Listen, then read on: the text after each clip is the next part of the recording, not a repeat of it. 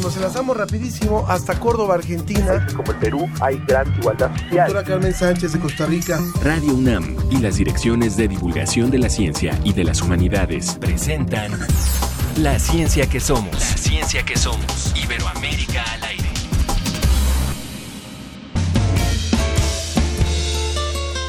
Vengo de caminos lejanos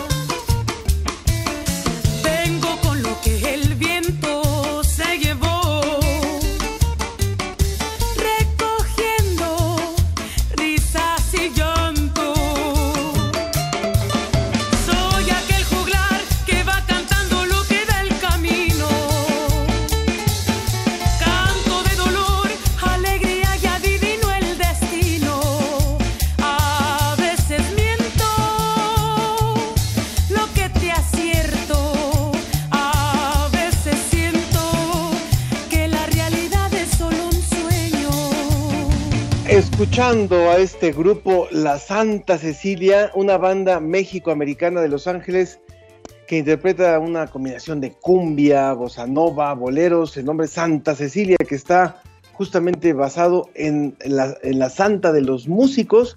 Iniciamos la ciencia que somos un poquito más, un poquito más, porque suena muy bien. La voz de esta mujer es muy buena. Escuchemos.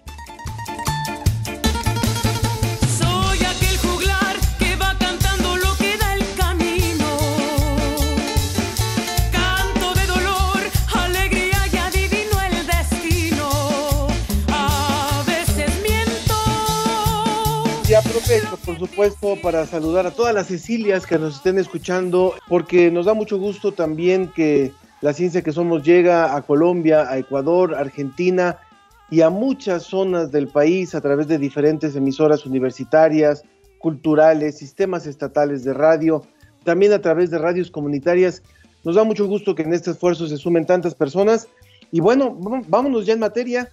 Ya me está diciendo la producción que justo el 22 de noviembre es el día de las Cecilias y de Santa Cecilia, así es que aprovechamos para saludar a los músicos de una vez, aunque no sea su día. Vámonos rápidamente con lo que le vamos a presentar hoy en la ciencia que somos.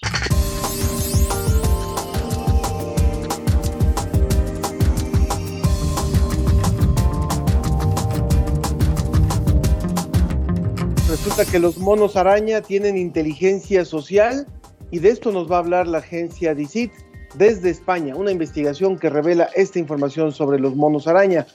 La infección por COVID provoca múltiples secuelas después de superarla y hoy vamos a tratar de esto. Seguramente eh, usted conoce a alguien, ya no es tan poco común conocer a alguien que pasó por el COVID con diferentes niveles. Pues hay algunos que lo, lo han pasado muy, muy mal, otros como muy leve. Bueno, ¿cuáles son las secuelas? De esto vamos a hablar hoy sobre la mesa y también vamos a hablar con un paciente, vamos a tener el testimonio de un paciente de COVID que no solamente superó la, la enfermedad, sino que además ha hecho un manual de acción para compartirlo con los demás. También la fase 3 de la vacuna producida por la Universidad de Oxford y la la farmacéutica AstraZeneca fue pausada por una reacción adversa en un voluntario.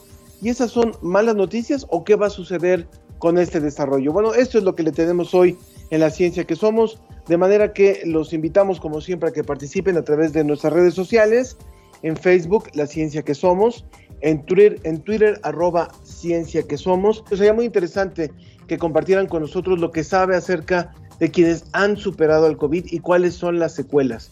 Hay de todo y eso nos gustaría mucho saberlo para poderlo poner sobre la mesa. Nos vamos rápidamente hasta España. Desde España, El informe de la Agencia Iberoamericana para la Difusión de la Ciencia y la Tecnología, DICIT. con José Pichel.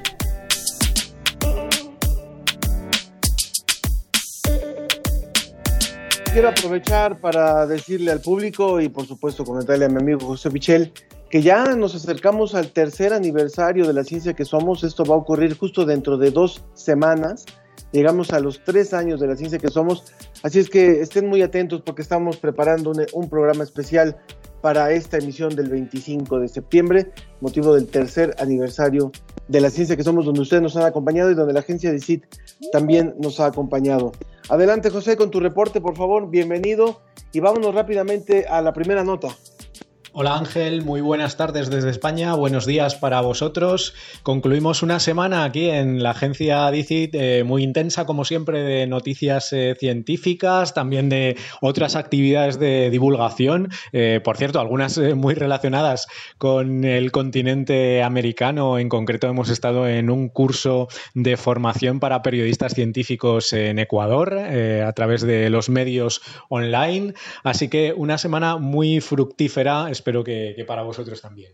Hoy nuestra primera noticia nos lleva a la región del altiplano andino y nos cuenta una historia bastante curiosa, cómo árboles fósiles, el descubrimiento de árboles fósiles en la actualidad nos da muchísima información sobre cambios ambientales muy drásticos que ocurrieron hace mucho tiempo, hace 10 millones de años y de allá para, acá, ¿no? hasta nuestra época eh, casi. Se trata de eh, una investigación del Instituto Smithsonian que descubrió la presencia de un enorme bosque fósil en el, lo que es el sur de Perú hoy en día.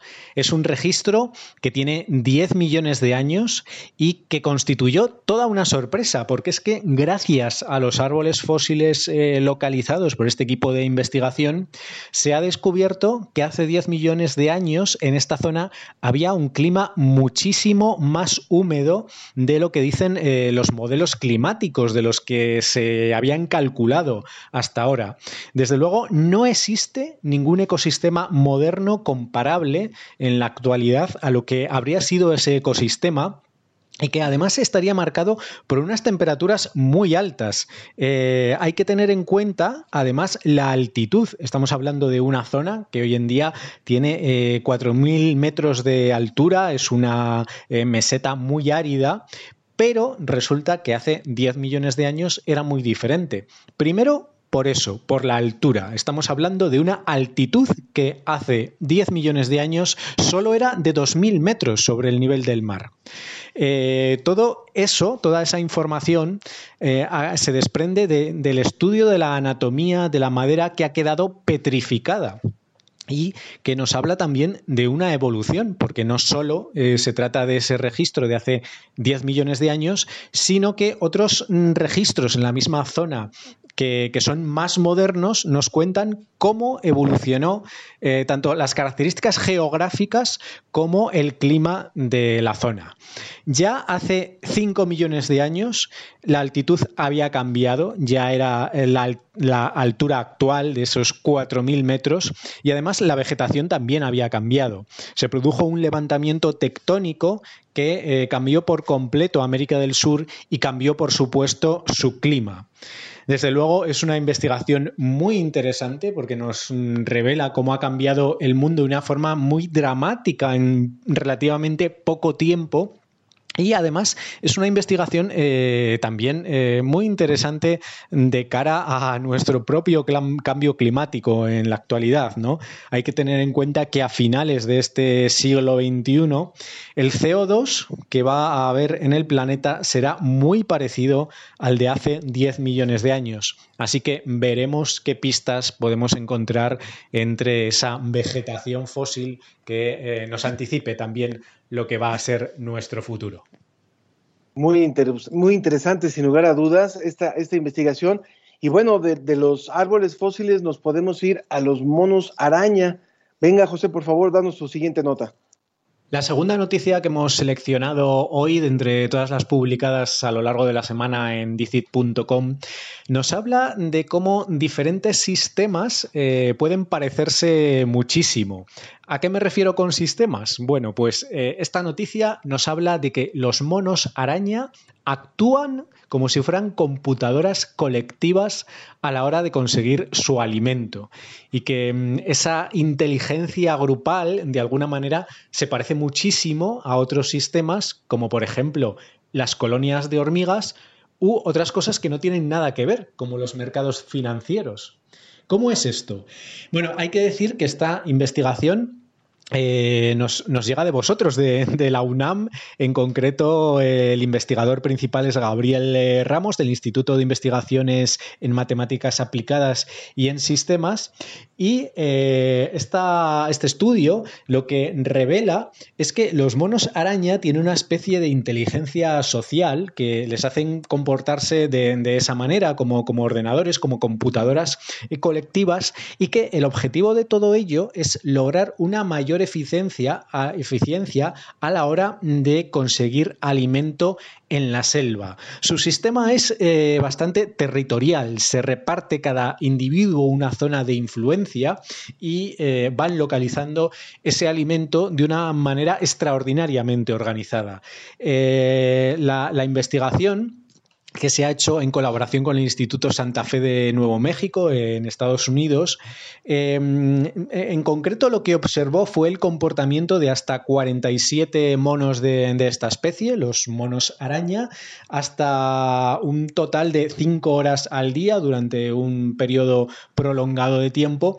Y eh, los investigadores observaron cómo eran capaces de reunir toda la información individual que tenía cada uno de los monos sobre los recursos del eh, ecosistema donde se mueven habitualmente y cómo a partir de esa mm, información que iban reuniendo se podían organizar eh, para buscar eh, comida de una forma bastante automatizada y sin un líder que, dirija ese tipo de, de, operación, ¿no? sino que cada uno de los individuos parece que sabe perfectamente lo que tiene que hacer.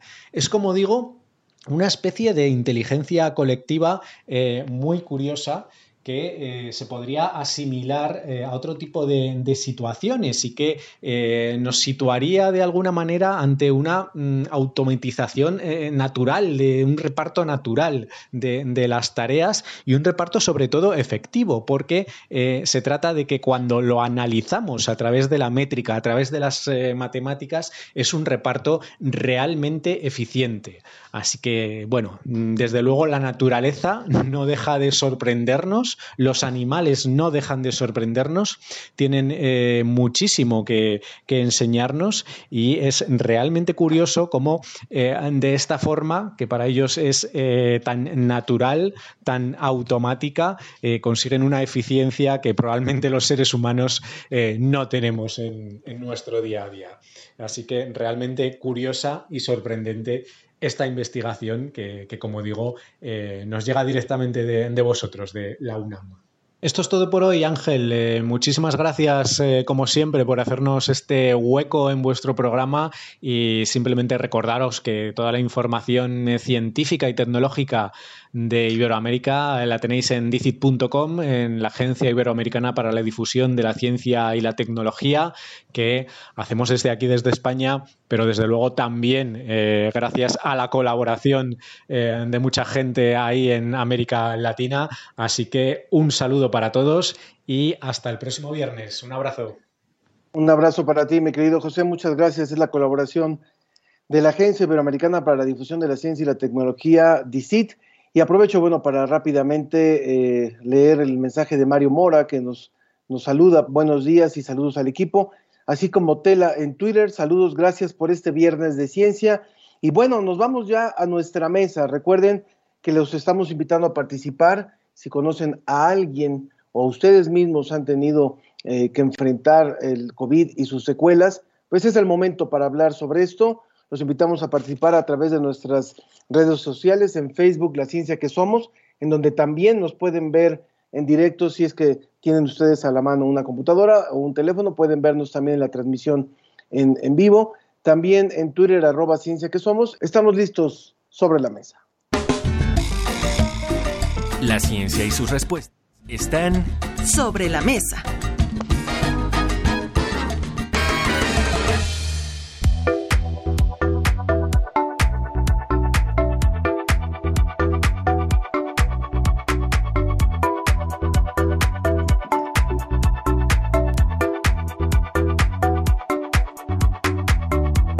Da muchísimo gusto presentar a nuestros invitados, la doctora Roselín Lemus Martín, doctora en biología molecular por la Universidad de Oxford, investigadora de nuevos medicamentos y vacunas contra COVID-19 Muchas gracias, Roselín, por estar con nosotros eh, y por participar en la ciencia que somos.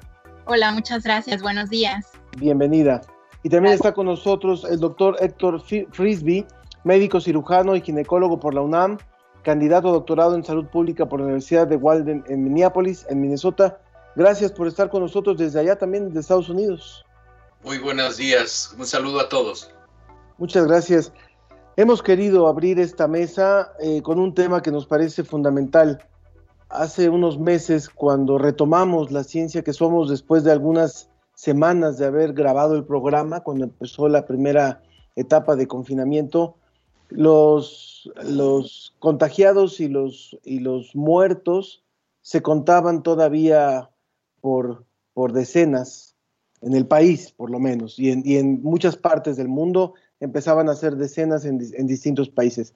Ahora ya estamos hablando, al menos en el caso mexicano, de cerca de 70 mil personas fallecidas, de más de 600 mil contagiadas y de una buena cantidad de recuperados, también personas que han, que han vivido la enfermedad en distintos niveles y que finalmente la han superado con distintas consecuencias, con distintas secuelas. Y por eso quisimos abrir este tema para platicar con nuestros dos invitados sobre las principales secuelas y la forma de afrontarlas y la forma de, de resolverlas. De manera que, bueno, de acuerdo con la investigación y de acuerdo con lo que conocemos hasta este momento, ¿cuáles son, cuáles son, desde, si quisiéramos hacer un primer listado, los primeros, eh, las, las más comunes secuelas de quien padece COVID cuando no se da de forma sintomática, por supuesto, cuando ya se da eh, un proceso de confinamiento, de aislamiento, de, de recuperación. Eh, Roselín, por favor. Sí, mira, eh, varios pacientes han eh, reportado síntomas ya después de haber salido de la enfermedad. Eh, como tú lo comentas, enfermedad que fue no tan grave y, bueno, incluso enfermedad grave, ¿no? Pero eh, los más comunes son em, ellos reportan que sienten que el cerebro está, o sea, sienten, se sienten perdidos, se, sienten confundidos, se sienten muy cansados. Algunos reportan vértigo, otros reportan todavía esa falta de aire, eh, arritmia en el corazón. Eh, todavía tienen algo de, de, tos, dolor en el, en el pecho, incluso, eh, bueno, urticaria, comezón en la piel, dolor de, de articulaciones y eh, fiebre persistente, no tan alta, pero sí todavía una fiebre persistente, una fiebre media eh, todavía persistente y algunos otros se han analizado que también tienen hipertensión. Ahora aquí cabe aclarar, yo quiero enfatizar mucho la parte neurológica, porque eso va a ser muy eh, a largo plazo, que los médicos van a tener que examinarlo a largo plazo. Bueno, ya Héctor nos platicará al respecto, pero eh, la parte neurológica es muy importante porque hay pacientes que no reportan síntomas y que se ha visto que no reportan síntomas como los, los clave que conocemos, falta de aire, dolor de cabeza, etcétera, pero que todavía están confundidos o tienen depresión. Entonces, eso va a ser algo, va, va, a venir una segunda pandemia, pero de enfermedades neurológicas. Va a haber depresión, va a haber ansiedad, confusión, encefalopatía, etcétera. Bien, Héctor, por favor.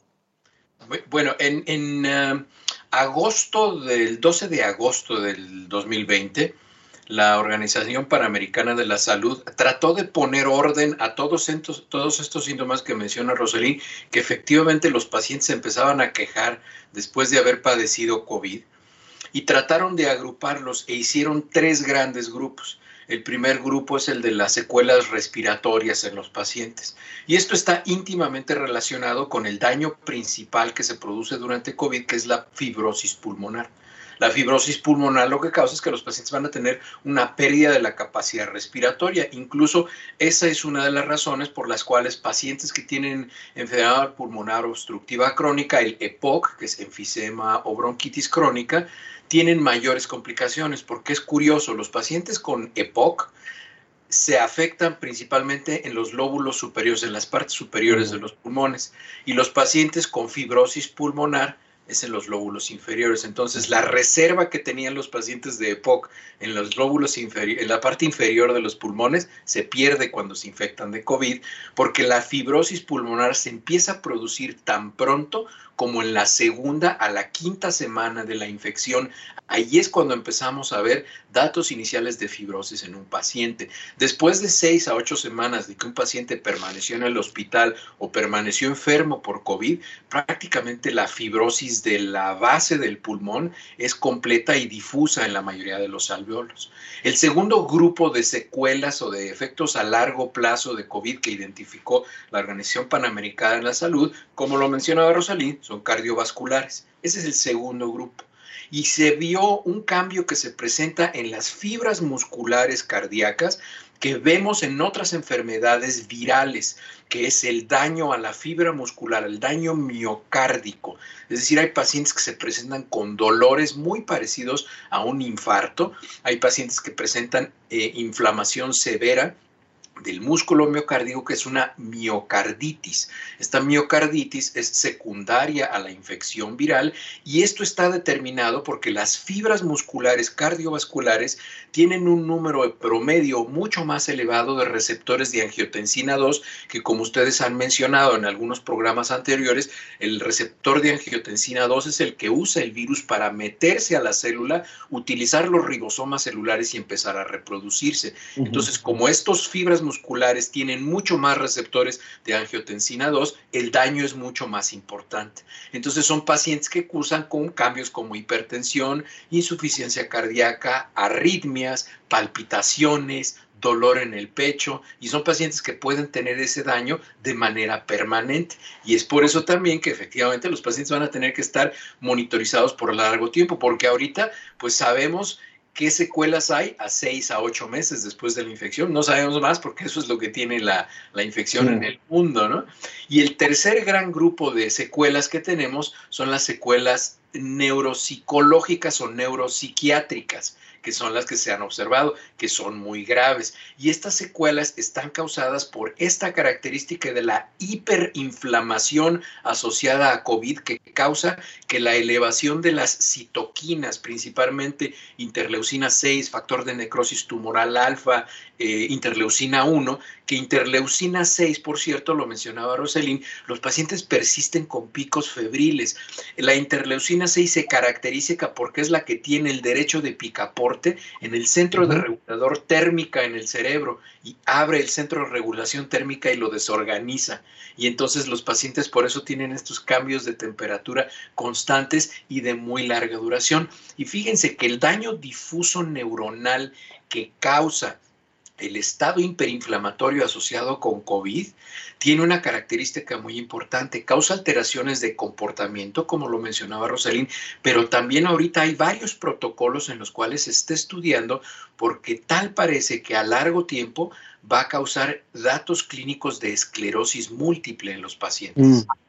Mm. entonces, eh, resumiendo, tenemos, de acuerdo con lo que presentan las autoridades de salud a nivel mundial, es estos tres grandes grupos de consecuencias, de secuelas que se dan en la parte respiratoria, en la parte cardíaca y en la parte neuronal. Pero hasta eh, la gran pregunta que, muchos nos hacemos es, ¿de qué depende la gravedad con la que, por un lado, se, se vive la enfermedad, puesto que hay pacientes que revelan que lo pasaron sin problema, asintomáticos, eh, como una leve gripa, otros que lo pasaron como una muy fuerte gripa y otros que, se vieron muy complicados. Hasta donde, hasta donde se sabe en estos momentos, Roselín, de qué ha dependido el que la enfermedad afecte de, en un nivel 0 a un nivel 10 en diferentes pacientes. Sí, son diferentes factores, es como una ecuación, no hay una, eh, no hay una fórmula exacta en este caso, pero eh, depende de varios factores. Uno es la carga viral. ¿Qué, eh, qué tanta carga viral tienes? ¿Con qué tanta, eh, tanta carga viral te estás ¿Cuánto contacto estuviste con el, con el virus, digamos? Exacto, exacto. si estuviste en un lugar cerrado, obviamente es muchísimo más la carga viral. Si estás en contacto con muchas personas alrededor tuyo en un lugar cerrado, bueno, ahí la carga viral va a ser mucho más intensa. se ha visto, se ha estudiado que, por ejemplo, los aerosoles, depende la, la distancia a la que viajan, entonces hay aerosoles y el tamaño también de los aerosoles en donde va a estar eh, el virus. Hay aerosoles que llegan solamente a la parte de eh, la nariz y de la boca, pero hay aerosoles que van a llegar hasta los pulmones, ¿no? Que esos son, por mm. ejemplo, solamente que te protege las, las N95. ¿No? Entonces, depende mucho de eso, eso es un, factor. Ahora, el otro factor es obviamente el sistema de la persona como tal, ¿no? Como en qué estado de salud está esa persona, la edad. Eh, la Universidad de Oxford publicó un artículo eh, hace, hace más o menos un mes y medio, donde ellos publicaron un eh, casi como una ecuación donde tú buscas el factor que tienes y eh, te da un número. Entonces tú puedes calcular qué factor de riesgo vas a tener una enfermedad grave de COVID. Entre esos factores está obviamente eh, el género, si eres hombre, si eres mujer, eh, la edad, si tienes enfermedades ya anteriores, crónicas, diabetes, obesidad, hipertensión. Y obviamente también el estado de tu sistema inmune. Se ha visto que personas, incluso con un sistema inmune sano, presentan eh, lo que se llama la, tormenta de citoquinas, ¿no? Entonces, es porque el sistema inmune está reaccionando demasiado hacia el virus, ¿no? Entonces, eh, también lo que comentaba Héctor, en, este eh, gran abanico de, síntomas, se debe mucho a cómo está actuando el virus en sí en las células.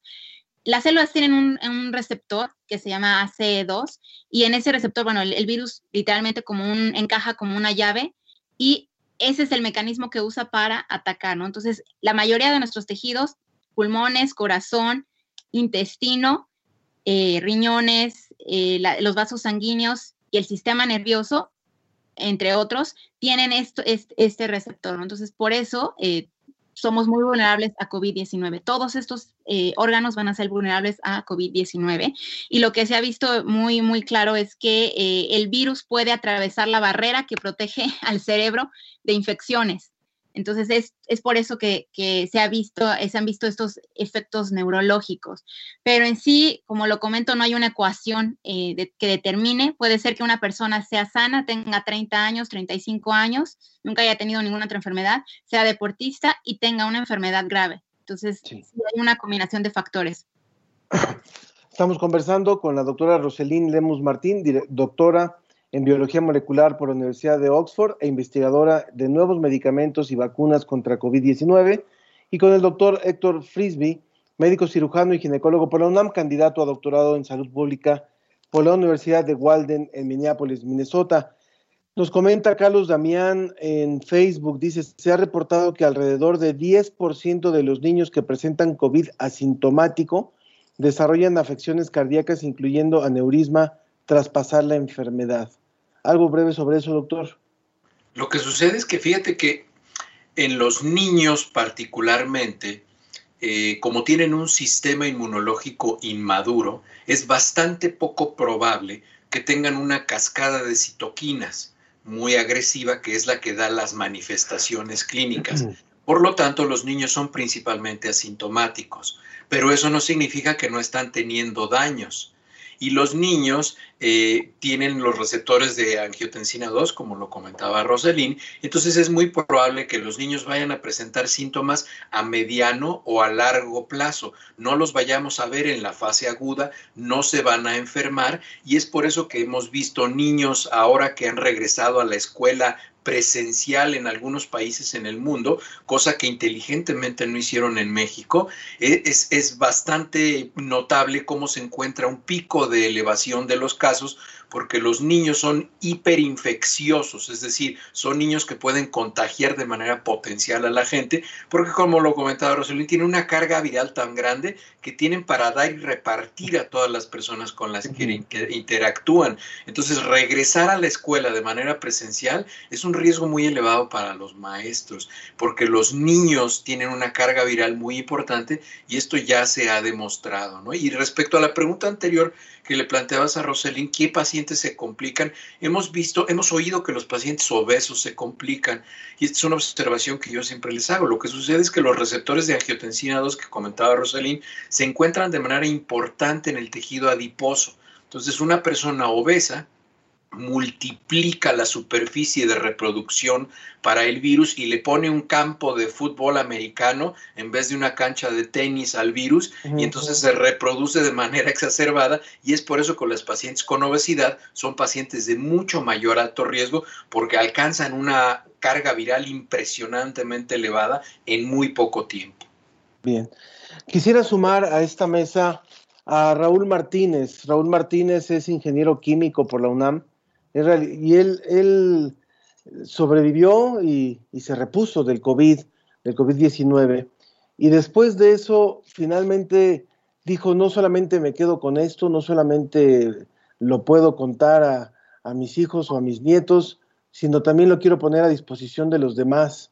Y no solamente hizo, sino que hizo, hizo incluso un manual para los pacientes con COVID. Entonces me gustaría sumar, por favor, a Raúl y contarnos también al público de la ciencia que somos, por un lado, bueno, eh, cuál fue el, panorama que tuviste para poder eh, enfrentar la enfermedad y después, cuáles son los puntos importantes de este manual que has elaborado y que pones a disposición de, quien sea paciente de COVID o familiar de un paciente COVID. Raúl.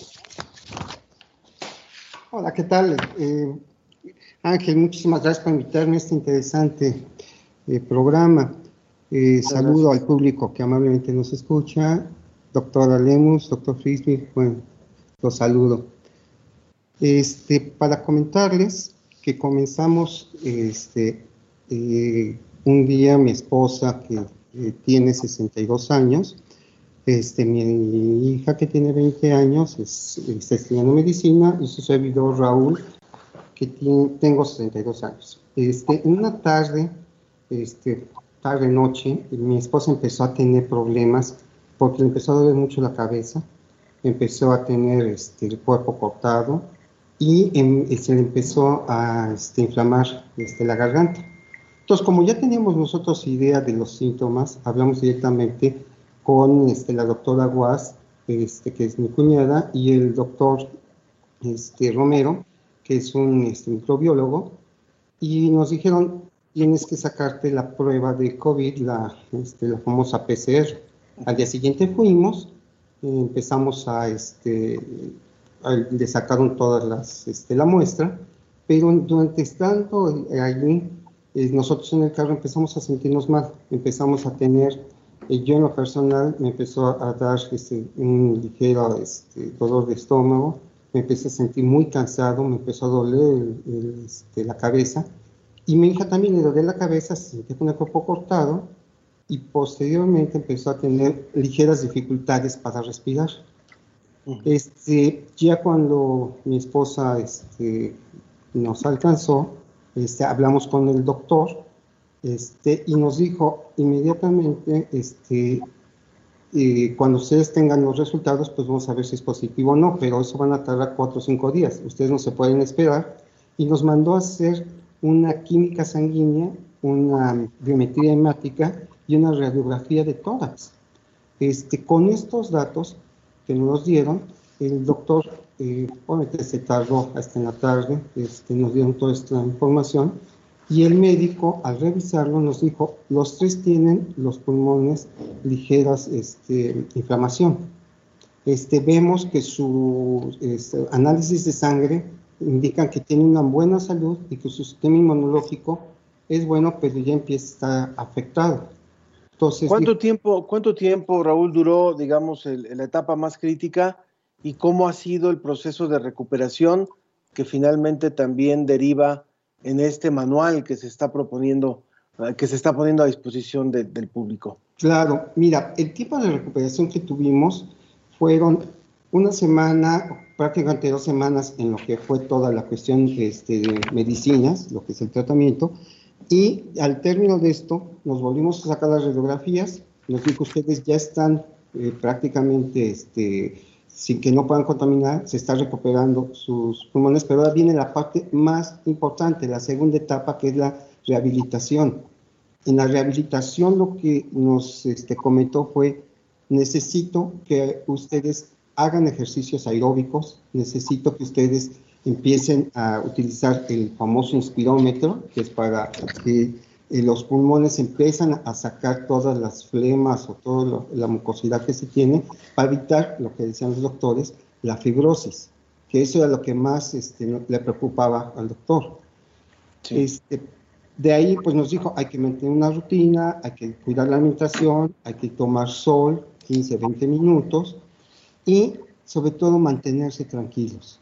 Este, sí fueron días, tanto durante la enfermedad como durante la este, rehabilitación, días muy difíciles, de repente nos dolía la cabeza, nos sentíamos cansados, incluso teníamos pues, estrés que fue muy calma, eh, que nos calmaba mucho los doctores me decían ustedes tienen gran posibilidad de éxito porque pudieron determinarlo casi inmediatamente el primero o segundo día lo detectaron que eso era muy importante que sabían cómo poderlo atacar porque estamos rodeados de médicos y en ese momento poderlo hacer inmediatamente entonces eso nos ayudó mucho Ahora, Raúl, Raúl el, ¿cuáles son los grandes apartados del, manual que, has elaborado para ponerlo a disposición del público, por favor? Mira, yo dentro de este manual, fue un manual que se hicimos, entre, yo hice el escrito, hice como dice la obra negra, pero esto lo repartí con mucha gente para que lo pudiera pulir y hacerlo más amigable y más coloquial. Los principales puntos es, primero lo que ponemos es qué es el, SARS-CoV-2 para que tener toda la este, contexto. que la gente entienda las palabras que se están manejando. Los síntomas que son muy importantes son como no sé 20 25 síntomas. Hay un esquema completo al respecto. Este, las actividades de prevención. Hay que planear cómo vas a atacarlo porque sabes que en cualquier momento te puede, es como un seguro. Es preferible tenerlo y no usarlo a que sea al revés no de ahí fueron cómo de, este cómo podemos este hacer que eh, con los síntomas actuar, donde saber qué medicamentos, a qué hospitales hacer, a quién acudir, cómo aislarte, todo el tratamiento que recibimos, incluso los, los test que tomamos para mantenernos hidratados todo el cuerpo y las actividades de rehabilitación. Eso es en general. ¿Qué conclusiones? ¿Qué nos dio? Te soy honesto, yo no viví la etapa, como dicen por ahí, de estrés tan grande porque sabíamos qué hacer. Actuamos rápidamente, sabíamos qué hacer y como estamos en el medio de, de salud pública, pues nos ayudó muchísimo eso. Excelente, excelente. Estamos, estamos conversando con Raúl Martínez, paciente de COVID y, y, quien ha elaborado incluso este manual poniéndolo a disposición de todo el público. Hay muchas preguntas que están surgiendo. Rápidamente las hacemos para también nuestros invitados. Marjorie March pregunta, ¿cuáles son los porcentajes de duración de la enfermedad? Me parece muy confuso. Hay personas que parecen estar enfermas un mes o más. Entonces, eso es una, una de las preguntas también que nos, que nos hacen. Y también Graciela Chávez en Facebook. Buenos días, la doctora. ¿Podría darnos, por favor, el link del programa que calcula el riesgo del COVID y, y consecuencias según nuestras enfermedades? Es una pregunta que nos hacen. Y Ernesto Durante en Twitter, gracias por el contenido. Si bien muchos hablan de COVID, ustedes siempre nos dan datos muy certeros y nuevos o desconocidos para muchos. Excelente programa, invitados, y pocos medios son tan comprometidos como ustedes. Muchas gracias. Bueno, eh, doctora Lemos, por favor. Sí, eh, bueno, no es un programa como tal, es un artículo de investigación. Hay una tabla y entonces ahí vienen los números. A veces es un poco confuso eh, interpretarlo demasiados factores y ellos dan un, porcentaje. Entonces, eh, tú tienes que sumarlo y al final eh, determinarlo, pero no te da una tabla de qué tanto porcentaje o si lo correlacionas a algo, ¿no? Eh, pero solamente es para ver qué tan alto, qué tan alto porcentaje de, riesgo tienes dependiendo de, cada factor, ¿no? Es nada más para ver cada factor y, y qué tan preponderante está en, el, en el total. Pero les paso el artículo con gusto. Muchas gracias. Eh, quiero decir al público que también vamos a compartir en nuestras redes sociales el manual de, Raúl Martínez, que puede, que puede consultar cualquiera y puede leer cualquiera y, dárselo a algún, alguna persona que lo requiera. Doctor eh, Frisby, por favor, hay sobre estas preguntas y sobre, sobre esta propuesta que nos está haciendo Raúl y que, ha elaborado Raúl, por favor. Sí, tengo, tengo algunos comentarios, trataré de, trataré de ser breve. Eh, hay, hay algo que no quiero soslayar que muchas veces las personas que nos dedicamos a estudiar esto, como es el caso de Roselín y yo, damos por entendido, pero para la mayoría de la gente son aclaraciones muy pertinentes. En primer lugar, la planeación y las expectativas que teníamos respecto a esta pandemia es con base a pandemias anteriores. Entonces, las estimaciones que se hacen del desplazamiento, el número de casos, el comportamiento de la pandemia es con base en información previa. Entonces, es por eso que nosotros calculamos que entre el 60 y el 70% de la población del mundo, de un país, de una comunidad, de una ciudad, se van a infectar. 60 a 70%. Saquen un papelito y una pluma todas las personas que amablemente nos escuchan y anoten, México tiene 130 millones de habitantes. Del 60 al 70% se van a infectar. De ese universo que ustedes van a obtener de 60 a 70%, el 80% de las personas van a ser asintomáticos o con síntomas leves que van a ser soslayados por el paciente. De ese porcentaje, 20% que van a ser sintomáticos, el 15% con tratamiento incluso que la gente compra en la farmacia sin receta, se van a resolver. El 5% de ese universo que obtuvieron van a requerir tratamiento hospitalario. Y entre el 1.4 y el 3.2 de los pacientes que, que, se infectaron y que son sintomáticos van a morir. Entonces, de ahí ustedes van a sacar unas cifras que son muy por arriba de lo que tenemos ahorita en la mayoría de los países del mundo. ¿De dónde salen estas cifras? Estas cifras salen incluso de la pandemia anterior que hubo a nivel mundial de la influenza. Y de ahí es de donde nosotros inferimos esas cifras. Desde luego, al final de la pandemia, vamos a obtener las cifras particulares para el coronavirus 19. Ahí es donde vamos a obtener las cifras, pero nuestra perspectiva es esa. Por lo tanto, si hacen esos números, podrán ver que yo me he, he, notado que a mucha gente le angustia mucho porque dicen es que esto es algo descontrolado y lo ven como esa mancha en una película de terror que va avanzando y nos va a alcanzar a todos y nos va a cubrir. No, no es eso. Sabemos cómo se desplaza, sabemos cómo se mueve. La gente que hacemos salud pública sabemos cómo se va a ir comportando y las medidas son pues las que han dicho en las conferencias de la noche, las recomendaciones que hace Roselín, las que hago yo, la gente que nos dedicamos a la salud pública.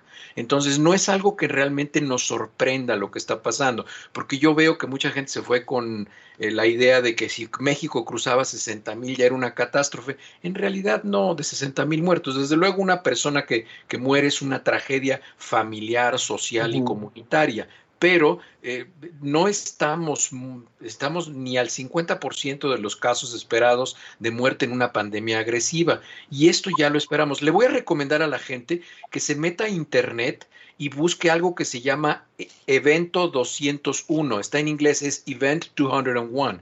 Esta es una reunión que hubo el año pasado, en octubre, a la cual yo atendí, en la cual se decía que en poco tiempo iba a haber una pandemia por un coronavirus y se hacían los cálculos, incluso allá hay un ensayo de qué es lo que va a pasar en el mundo y se van a dar cuenta que es muy parecido a lo que está sucediendo. Ya sabíamos que esto iba a suceder. Incluso yo di una conferencia respecto a lo que está sucediendo en febrero del 2018.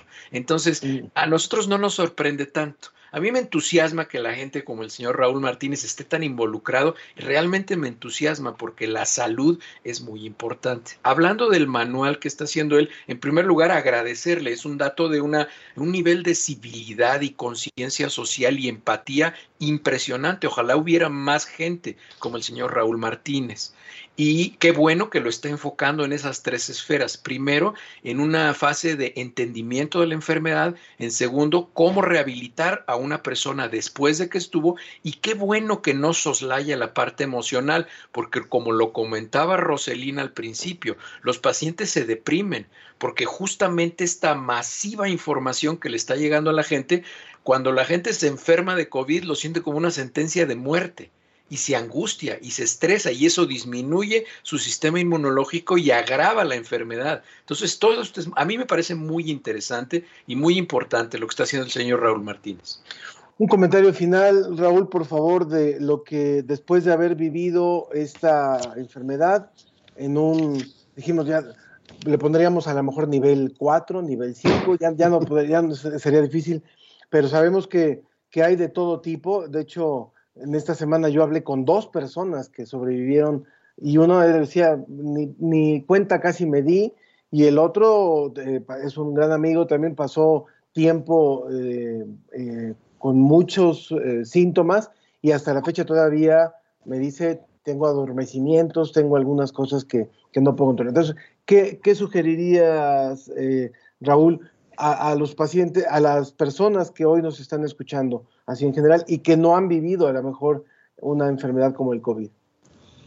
Mira, yo lo que te sugeriría es estar prevenidos, saber qué te puede dar o no te puede dar, que tengan un médico al lado, que sepan los síntomas y que lo planeen, que no se asusten, porque después de lo que yo viví, aprendí muchas cosas, que lo único que puedes tener seguro en este, en este mundo es la vida y es muy fácil perder. Tu familia es muy importante, tus amigos, porque la familia te puede dar motor a mantenerlo con calma y resolver el problema. Enfócate en la solución, no te enfoques nada más en ver el problema, sino en solucionarlo y hacerlo inmediatamente. Y la otra parte es contar que hay mucha gente que te puede ayudar y, este, y que puedes contar con ellos. Yo digo, no se asusten, háganlo, prepárense. Es como cualquier enfermedad, si la detectas a tiempo y la atacas a tiempo, tienes gran posibilidad, tanto emocional como económicamente, que puedas resolver. Eso es lo que yo les diría. Muchísimas gracias, muchísimas gracias eh, Raúl Martínez, muchísimas gracias también al doctor Héctor Frisby, muchas gracias por haber estado con nosotros. Y a la doctora Roselín que le vamos a pedir que permanezca todavía conectada, puesto que vamos a hablar otro tema más con ella todavía, pero creo que esto que nos acaba de, decir Raúl queda muy bien con la música que le queríamos proponer al público que se llama Amar y Vivir. Así es que muchas gracias a nuestros invitados.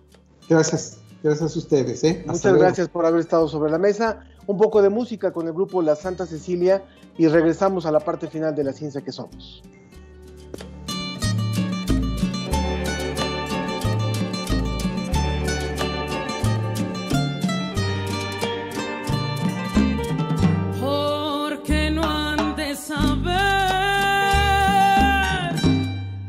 Te amo, vida mía.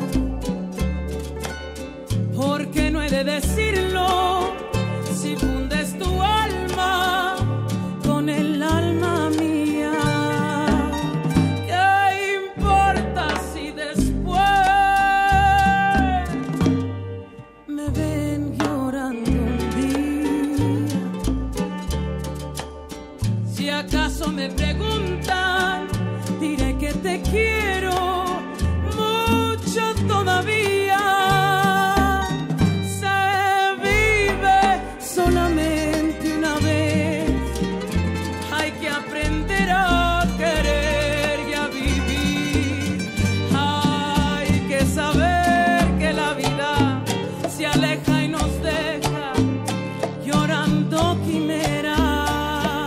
mal, si mal no recuerdo, esta canción de Consuelito Velázquez, ¿no? O que alguien me corrija, porque yo la ubico perfectamente como de Consuelito Velázquez. Se vive solamente una vez y hay que aprender a vivir. Yo creo que ya lo dijo todo, lo dijo todo esta canción. Muchas gracias, Roselín, por seguir con nosotros, puesto que nos interesa muchísimo tener tu punto de vista. Sabemos que tú eres investigadora de nuevos medicamentos y vacunas contra el COVID. Bueno, doctora, en esta semana se dio esta situación de la las pruebas de la vacuna contra el coronavirus que desarrollan en la farmacéutica AstraZeneca y la Universidad de Oxford y que se pusieron en pausa, puesto que había ciertas consecuencias, que había ciertas eh, eh, secuelas en algunas de las personas que estaban siendo voluntarios. ¿Nos podrías contar un poquito, por favor, sobre esto? Claro, mira, eh, estas pausas son normales en, una fase 3 de, cualquier proceso, ¿no? De una vacuna, en el desarrollo de una vacuna o desarrollo de un medicamento. Es normal que se tenga que pausar si hay un evento adverso serio o eh, que no se puede explicar todavía. Entonces, en este caso, bueno, como ya lo vimos, fue un procedimiento estándar eh, que se pausó porque se tiene que evaluar si el, el- el efecto que se observó en, en- la voluntaria, eh, porque fue mujer, eh, fue causado por la vacuna o no fue causado por la vacuna. Si fue causado por la vacuna, aquí hay dos caminos, ¿no? Obviamente. El camino es si no fue causado por la vacuna, porque lo que ella presentó fue una mielitis transversa, quiere decir una inflamación de la médula espinal, puede ser causado por otro virus, puede ser una infección viral o puede ser incluso eh, por SARS-CoV-2 o eh, puede ser por parte del, eh, como un, un efecto del propio sistema inmune de la paciente, ¿no? Entonces, en este caso, una vez que se determine, hay un comité independiente que va a evaluar si fue causado por la, por la vacuna o no. Si se determina que fue causado por la vacuna, bueno, ahí se tendrá que tomar la decisión y si se continúa o no. Si no fue causado por la vacuna, se va a continuar normal eh, el, estu el estudio de fase 3. Ahora, es muy importante tal vez platicarle al público de la ciencia que somos que, que muchas, eh, como, tú, como tú lo comentas, la, los procesos de pruebas para una vacuna cuando ya llegamos a la parte humana son tardadísimos y hay padecimientos, lo dijimos en algún otro de los programas, que a pesar de estar estudiados desde hace muchísimos años, como es el, el, el VIH, por ejemplo, pues no, no se ha logrado la, la vacuna. Quiere decir que sí se está trabajando a marchas forzadas, eh, muy intensamente con muchos grupos en, en, todo el mundo y que esto que vivimos con una vacuna que es una esperanza para México, es normal, es normal que pueda tener estos, estas pausas de revisión, digamos. Así es, es normal y eso es, es de hecho lo ético que se tiene que hacer. De hecho, este movimiento eh, y esta decisión por parte de AstraZeneca, porque fue voluntaria, quiero aclarar eso, eh, mm, es muy bueno. Es que habla de que se pone, eh, se antepone el rigor científico y la salud de las personas antes que cualquier eh, eh, cosa comercial, ¿no? Entonces, esto es, esto es muy bueno y esto también ayuda a que otras farmacéuticas y otros grupos de investigación que también están desarrollando vacunas estén muy atentos a identificar este tipo de, eventos en también sus vacunas en desarrollo, ¿no? Entonces, también por eso yo quiero aclarar que es muy importante no dar fechas. Creo que aquí eh, a veces es, eh, también interviene mucho la política y se ha hablado de que ya en noviembre de este año ya se tenía la vacuna, ya eh, se ha traído eh, en México, eh, bueno, o sea, se ha dicho que, que ya va a haber una vacuna en noviembre en Estados Unidos, en Europa, ¿no? Entonces, por eso es muy importante ser cauteloso y ser conservador al respecto. Yo siempre lo digo en todas mis entrevistas, es más claro decir primer semestre de 2021, segundo semestre de 2021, incluso la OMS y, y, muchos científicos lo hemos hablado de, se habla de la vacunación masiva hasta 2022. Siguiente año, 2021, no va a ser la vacuna para todos, quiero aclarar eso, va a ser para gru grupos vulnerables y para cierto porcentaje de la población y es más probable que esté lista en el segundo semestre del 2021, iniciando segundo semestre del 2021. Esto eh, nos marca algo muy importante y aprovecharía el último minuto que tenemos para decir, dado que nos estás poniendo los pies sobre la tierra de que no pensemos que a finales de este año vamos a salir corriendo a hacer filas para, para vacunarnos y probablemente tampoco a principios del próximo. ¿Cómo se puede seguir viviendo? ¿Cuáles son las medidas o vamos a tener que seguir en este confinamiento o semi-confinamiento porque ya no se ve el mismo confinamiento de, las, de los primeros meses. Claro, definitivamente, eh, de hecho lo comenté en el Washington Post uh, hace, hace, algunos meses. Eh, además, incluso teniendo la vacuna, vamos a tener que seguir con ciertas medidas. ¿Por qué? Porque la vacuna, toda la gente lo ve como una solución mágica que ya prende y apaga y todo vuelve a la normalidad, ¿no? No va a ser así. El proceso de vacunación va a ser a lo largo de varios meses cuando se dé, cuando esté una vacuna o varias vacunas listas que realmente sean seguras y efectivas. Aquí lo marco mucho porque se ha hablado mucho de la vacuna rusa también y no se ha comprobado realmente que sea efectiva y segura, ¿no? Entonces, eso hay que aclararlo. Hasta el momento no tenemos una vacuna efectiva y segura.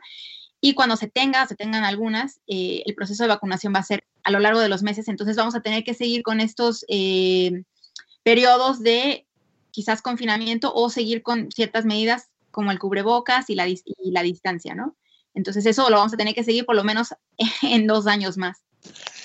Bueno, pues es parte de esa, realmente ahí sí ya se entiende el concepto de la nueva normalidad, o sea, yes. esa va a ser la nueva normalidad y creo que tarde o temprano sí ya vemos que hay muchísima gente que se ve en la necesidad de estar saliendo, de hacer una, una vida de laboral también diferente, y que no se puede detener al 100% el mundo como se detuvo y claro. que tendremos que seguir aprendiendo a que esto ya es lo, lo, lo justo, ¿no? O sea, tener que, que, seguirnos cuidando, cuidar muy bien nuestros hábitos de higiene, nuestras, nuestra sana distancia, en fin, ¿no? Exacto. Y, yo lo aclaro así, o sea, hay que eh, tratar de llevar la vida normal. Obviamente eh, muchas compañías ya van a planean regresar quizás el siguiente año, en enero del siguiente año.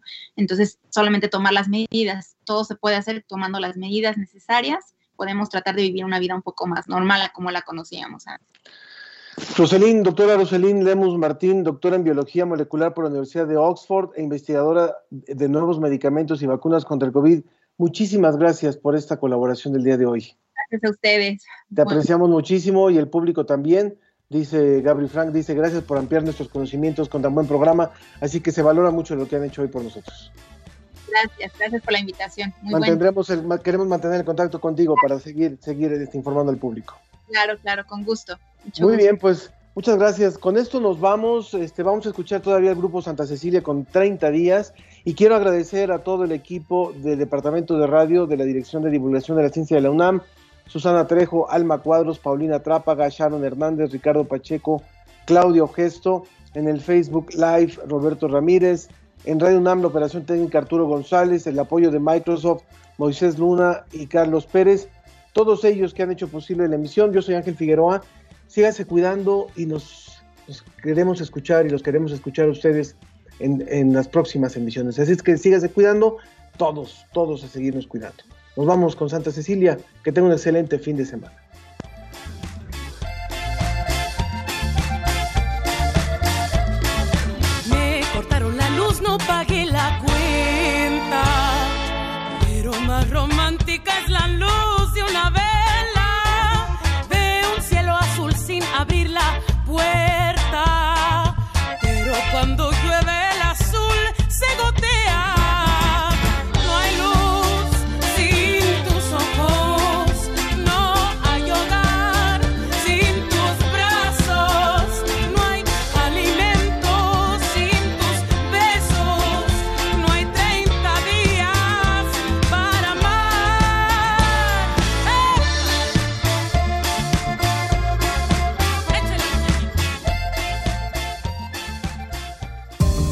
Fue La Ciencia que Somos. Iberoamérica al aire.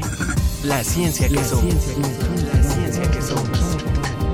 Una coproducción de Radio UNAM y las direcciones de divulgación de la ciencia y de las humanidades.